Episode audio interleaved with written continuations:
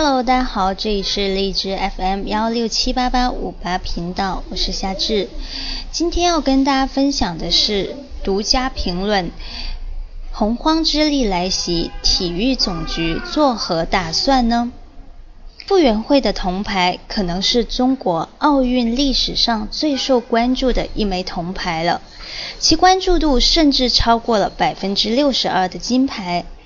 第一次，很多人围在电视机前，并不是为了看红五星红旗升起，而是单单纯纯看一个人，看他的表情。即使是他在泳池中的普通表情，也会让人们觉得很逗。那不是他的功劳，而是观众自己在笑。第一次，观众们很开心。不是为了成绩，而是为了倾听自己的母语。在人们心中，傅园慧其实已经是一个诗人。人们期待他说出闪光的词语。傅园慧的微博一夜之间涌来了两百多万粉丝，网友们表现出对历史的浓厚兴趣，几乎他的每一条微博阅读量都在暴涨。第一次。人们对赛后采访的预期超过了比赛本身，这一点连央视的解说都认识到了。在比赛前，他们就向观众兜底：“等一下，我们会有对傅园慧的赛后采访。”央视的解说团队明显感受到了来自网络、来自国内的洪荒之力。他们的工作探讨会肯定专门讨论了如何更好的采访傅园慧，因此这一次记者显得更有准备一点，但是还是比较呆板的准备。记者的套路仍然太过明显，仍然跟不上傅园慧。没有准备好的远不止央视记者。对这次里约奥运会的报道，中国媒体。普遍没有做好准备，大多数报纸都压缩了版面，能够向里约派记者的纸媒都算得上破落户中的贵族了。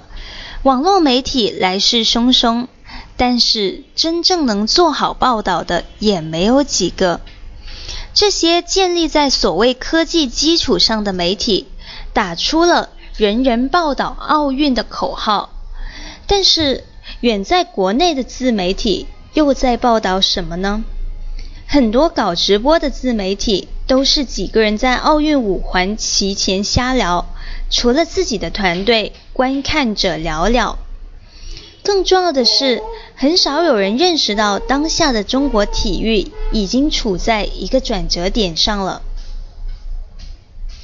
傅园慧的横空出世，说明我们已从这个转折的路口往前又走了几步。人们对传统的以夺金牌、看升旗为导向的奥运，已经产生了审美疲劳。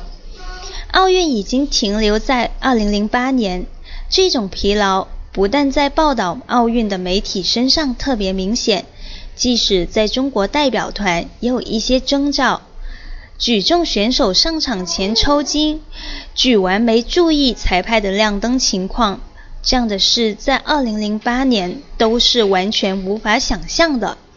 还有一个细节，不知你发现了没有？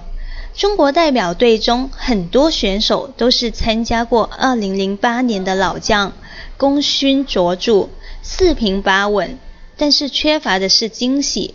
所以，当复原会出现的时候，才会出现了这么大的轰动。相比于2008年的北京，中国的体育事业其实有了长足的进步，跑步的人增长了很多倍，每个像样的城市都在举办马拉松。可穿戴设备，城市的游泳馆在增多，面向市民开放的足球场也在增加。可穿戴设备让朋友圈每天都在举行徒步比赛，晒出运动成为很多人的爱好。中国人对运动的需求正在释放，这样体育产业成为经济为数不多的亮点之一。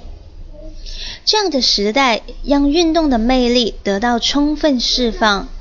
但是很遗憾的是，像报道奥运会的记者这样的老司机，却没有认识到洪荒之力已经来袭了。当然，这并不是很重要。我关心的一个问题是：国家体育总局准备好了吗？他们意识到傅园慧所代表的新潮流对中国体育的意义了吗？很有可能，在最后的成绩单中所记录的只是一枚铜牌。